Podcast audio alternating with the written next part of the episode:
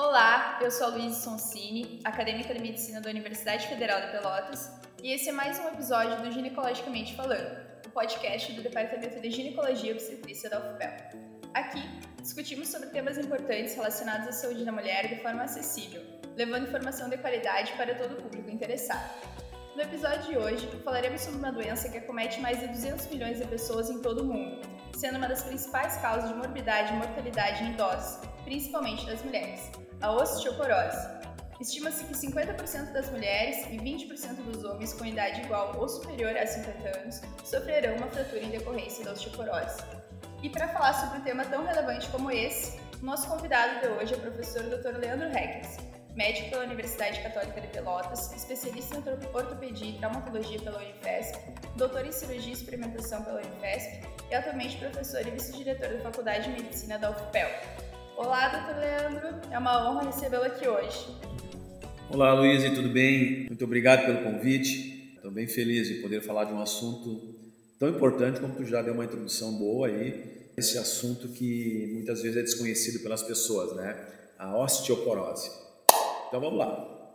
Para entendermos então, doutor, o que é a osteoporose? A osteoporose, na verdade, é um distúrbio onde nós temos uma redução da massa mineral. Esse é um conceito acadêmico, né? Ou seja, nós temos uma perda da massa óssea, óssea tanto do osso cortical, que é o osso da parede do osso, né? o osso tem duas paredes, e do osso trabecular, que é a parte do meio do osso. Esse enfraquecimento leva uma grande redução da densidade desse osso, que torna ele muito frágil, muito frágil, e acaba sendo menos resistente né, aos traumas normais, traumas mecânicos do nosso dia a dia, aumentando né, o risco de fraturas. Só para ter uma ideia, Luiz, a, a, doença ela pode se tornar tão frágil, tão frágil, que traumas muito leves, né? impactos, uh, curvar-se, às vezes tossir, pode causar uma fratura, é uma fratura de costela muitas vezes. Né? E só para a gente ter uma ideia dos ossos, os ossos mais acometidos são o quadril, onde nós temos a famosa fratura do quadril, do, do colo do fêmur, o punho, que é muito comum, a própria coluna, e também o úmero. Esses são os ossos mais acometidos pela osteoporose. Uhum.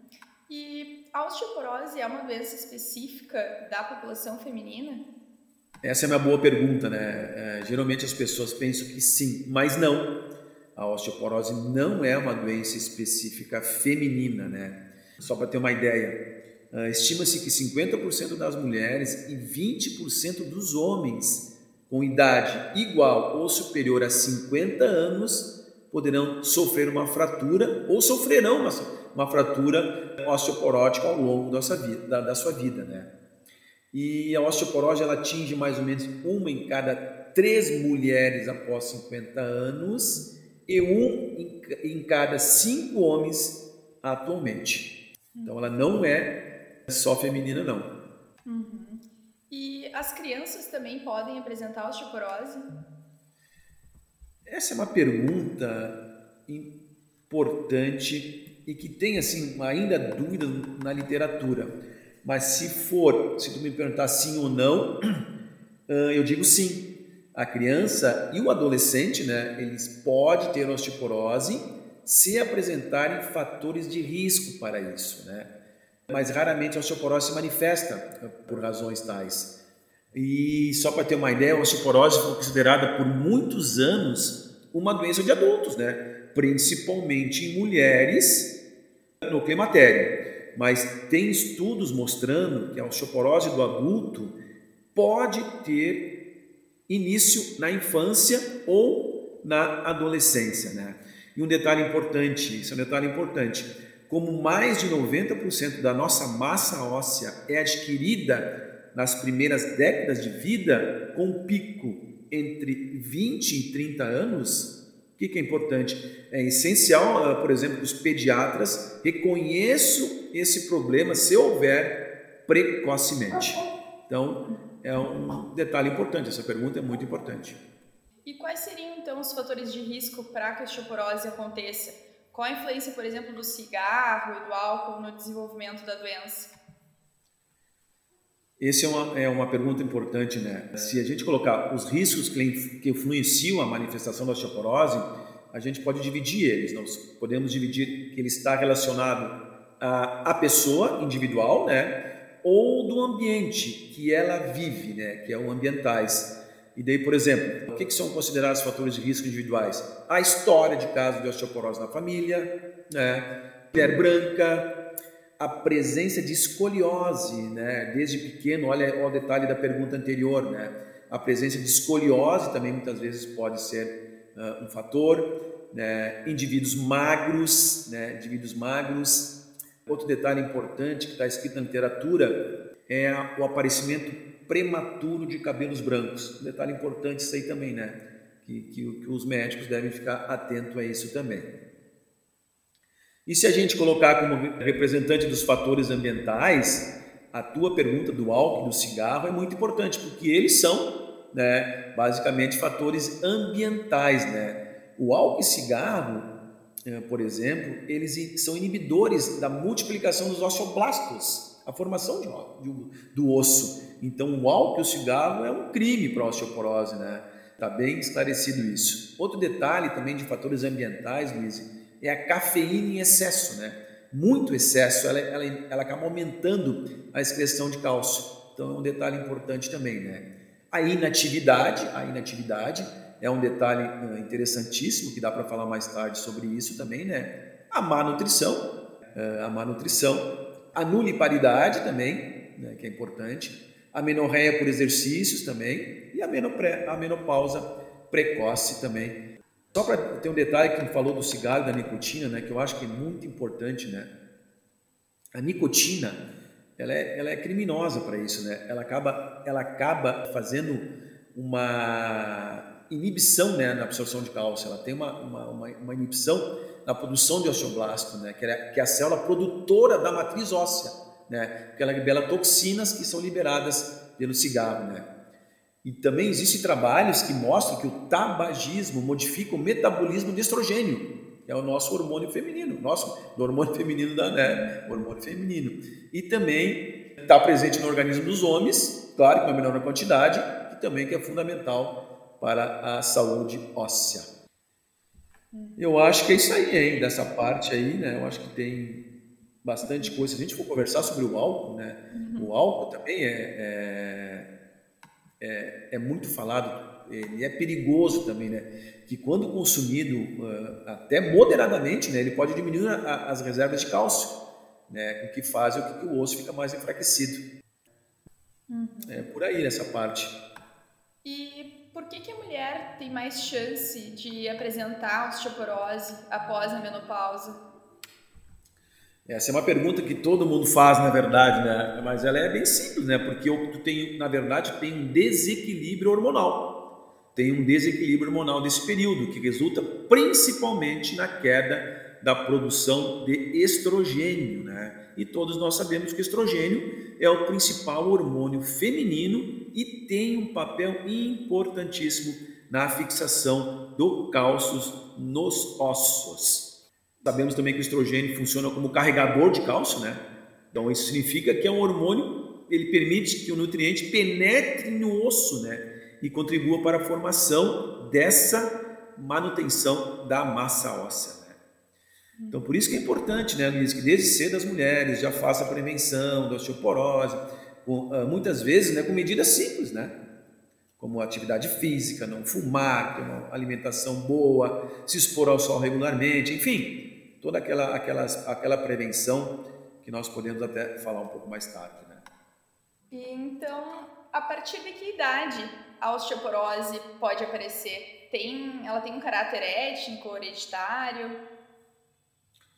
Essa é uma pergunta muito boa, né? Mas antes de responder uh, a idade, é, é, importante salientar uh, nessa pergunta que os fatores genéticos, né? Os fatores genéticos contribuem cerca de aí 46 a, a 60%, né? na constituição da densidade mineral óssea, né?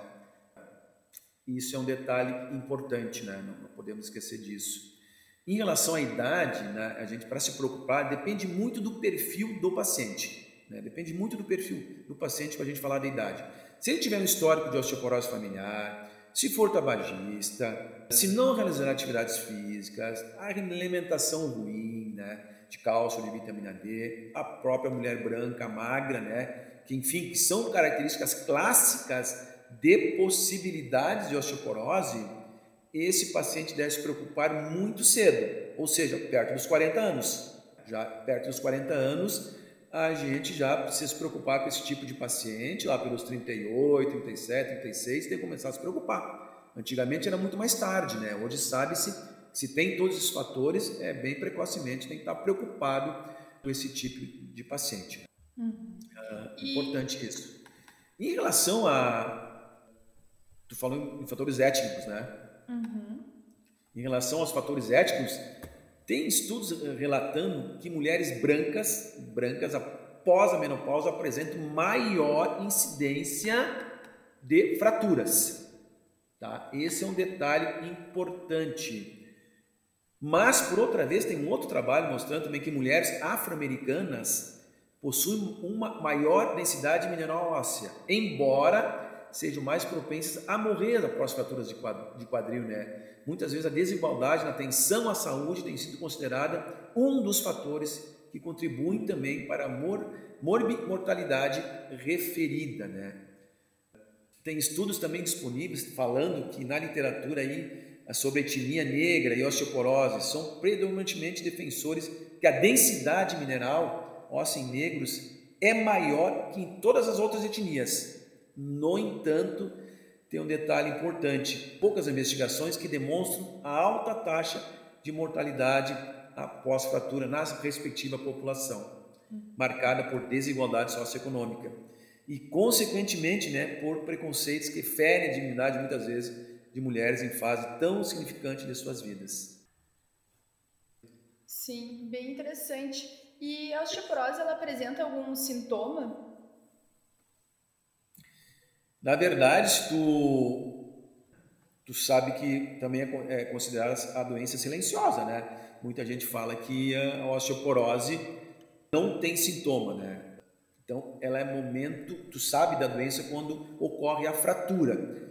Na verdade, é uma doença, eu sempre falo que a osteoporose é uma doença traiçoeira.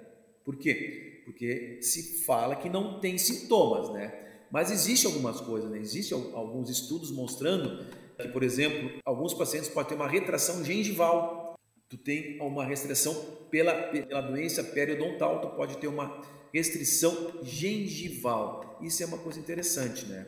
Outro detalhe importante que passa desapercebido é diminuição da força de preensão. É, isso é difícil o médico captar isso aí, né? Muitas vezes o paciente fala e a gente não se detém nisso, que é a força para segurar, ou suspender objetos com a mão, né, e acaba tendo uma, uma, fra, uma fraqueza nisso, isso pode estar relacionado a estágios iniciais da osteoporose, muitas vezes devido à perda da densidade mineral óssea, né, que a gente já falou. Outro sintoma também, Luiz, que é, que é difícil de perceber, por isso que é, se fala que é uma doença que não tem sintomas, né? Que são difíceis de perceber. Muitas vezes a diminuição, a diminuição da altura corporal. Pô, diminuição da altura corporal, quem é que vai perceber, né? Mas isso ocorre pelo enfraquecimento das vértebras da coluna, né? Tu vai ter uma diminuição da densidade óssea da, da região da coluna e as vértebras ficam mais finas e frágeis. Então elas vão causando microfraturas muitas vezes, né? Tu pode ter uma redução da altura corporal aí de 3, 4, 5 centímetros. Muitas vezes até mais, até mais tu pode ter, né? É um detalhe. E também tem um, um, um, um outro sintoma que pode ser dor nas costas. Geralmente aparece após uma fratura, mas muitas vezes a fratura ela pode ocorrer por um trauma banal, como a gente comentou, né? E isso pode ocorrer também. O paciente de uma hora para outra começou com dor nas costas. Um paciente um pouco mais de idade, ele pode ter uma fratura de vértebra, né? Que pode ter uma fratura de, de vértebra que ela pode surgir espontaneamente, ou por lesões ou por quedas, às vezes muito pequenas, que pode ocorrer também devido à fragilidade dessas vértebras. Ah, tu pode ter também, sabe o que? Pode ter o que o paciente fala, formigamento nas pernas, né? Tu pode ter uma parestesia, tu pode ter alguma alteração nas pernas pela, pelo comprometimento da vértebra, né? A vértebra ela sofre uma fratura por compressão, tu pode ter uma causar uma pressão da parte da medula espinhal, nos nervos que estão ali, né, relacionados a essa vértebra. Eu acho que é por aí, viu? Ah, eu acho que. Ficou bem, eu ficou acho bem que é esclarecido. É uhum. Que tem bastante aí, né? Mas, como, como eu te falei, né? Ela é considerada fratura, doença silenciosa. Uhum. E, e como é realizado o diagnóstico, então, da doença? É feito a parte clínica é importante, como a gente já comentou alguma coisa, né? E também se, a, se aquele paciente tem todos aqueles, aquelas, aqueles uh, sintomas e fatores de riscos e tudo mais, muito cedo ele deve fazer um exame de imagem que é densitometria óssea. É um exame bem tranquilo. O densitômetro, né, que é um aparelho gerador que a gente fala que se fala que é de duplo feito de raio-x, que, que atravessa uma região do corpo do paciente. Então, esse exame e depois é analisado por um computador que, vai, que analisa os resultados que se tem no exame ali. É um exame bem rápido, bem tranquilo, todo mundo deve fazer, que, que apresenta todos os sinais e fatores de risco. Uhum. E quando que tem a indicação de realizar, então, a densitometria óssea? Tem alguma periodicidade para repetir esse exame? Na verdade, né, como qualquer exame né, que a gente faça no diário, a densitometria deve ser realizada quando há indícios suficientes da possibilidade do paciente ser portador da osteoporose. Então, o médico deve ter a desconfiança, a gente deve desconfiar. A desconfiança né, ela é despertada geralmente pela existência daqueles fatores de risco para a osteoporose. Né? É claro, se não tiver nenhum fator de risco, nenhum nada de fator de risco, a regra é realizar uma primeira avaliação com em todas as pessoas acima de 60 anos. Alguns trabalhos falam até em 65 anos. E em mulheres, né, já perto dos 50 anos também deve ser feito, né? Principalmente quem teve a menopausa precoce. Pre, desculpe, pre, a menopausa precoce. Esse exame deve ser repetido, dependendo, depende de muito, depende de como é a situação, mas geralmente de um a três anos. Daí depende do critério clínico para controle uh, do tratamento até da doença. Né? Uhum. E a densitometria óssea ela também pode revelar uma osteopenia. Qual a diferença da osteopenia para a osteoporose propriamente dita? É, sim, sim, tu já falou, é sim, ela pode revelar uma osteopenia. Né? Na, a osteopenia é o início de perda da massa óssea, que ocorre de maneira assintomática também. E ela pode ocorrer naturalmente, né? quando as células ósseas entram em desequilíbrio, resultando em desmineralização, sendo um estágio a, a osteoporose, na verdade. Né? Uhum. E o senhor já falou um pouco, então é possível prevenir a osteoporose? É muito possível, né? Mas ao mesmo tempo a gente sabe que é difícil, mas é possível e deve ser feito. Por exemplo, vamos por parte, né? Como é que a gente pode prevenir uma osteoporose? Uma coisa muito simples, expondo-se ao sol regularmente, ao sol da manhã regularmente. É uma coisa fundamental, isso é básico e todo mundo pode fazer, né? Não fumar, o não fumar, o cigarro, é, ele é ruim para tantas coisas e para a osteoporose é, ele é muito ruim. O que, que, mais? Evitar o consumo excessivo né, de café e bebidas alcoólicas. Né? Nós da área da saúde tomamos muito café, né? é impressionante que nós tomamos de café. Então eu, eu tomo muito café, eu tento evitar o meu café diário. Então evitar o excesso de café e bebidas alcoólicas. Né? Que, que mais? Exercitar-se. O exercício é muito importante, né? A gente deve fazer caminhadas, exercícios que requerem também força muscular. O tônus muscular é importante. O tônus muscular ele, ele inibe de certa forma que a gente perca essa massa óssea. Não precisamos ser bombados, nada disso, né? A gente precisa apenas de um tônus muscular que é importante para tudo, não é só para a osteoporose, né? ela é importante, importante para o equilíbrio, é importante para que a gente não tenha quedas, enfim, esse é um item muito importante possa evitar a osteoporose. Um detalhe importante, né? A gente ter uma boa alimentação, né? Que ela seja rica em cálcio e vitamina D, por exemplo. O leite e seus derivados são as melhores fontes, mesmo os, mesmo os desengordurados. É importante. E hoje sabe que o ideal é mais ou menos ingerir aí em torno de 800 a 1.200 miligramas de cálcio por dia, né? Então isso é, é um detalhe importante que eu acho que a gente consegue prevenir bem a osteoporose, mas como eu comentei, é difícil, né? É difícil de a gente conseguir fazer tudo isso, mas dá para se fazer, dá para se fazer.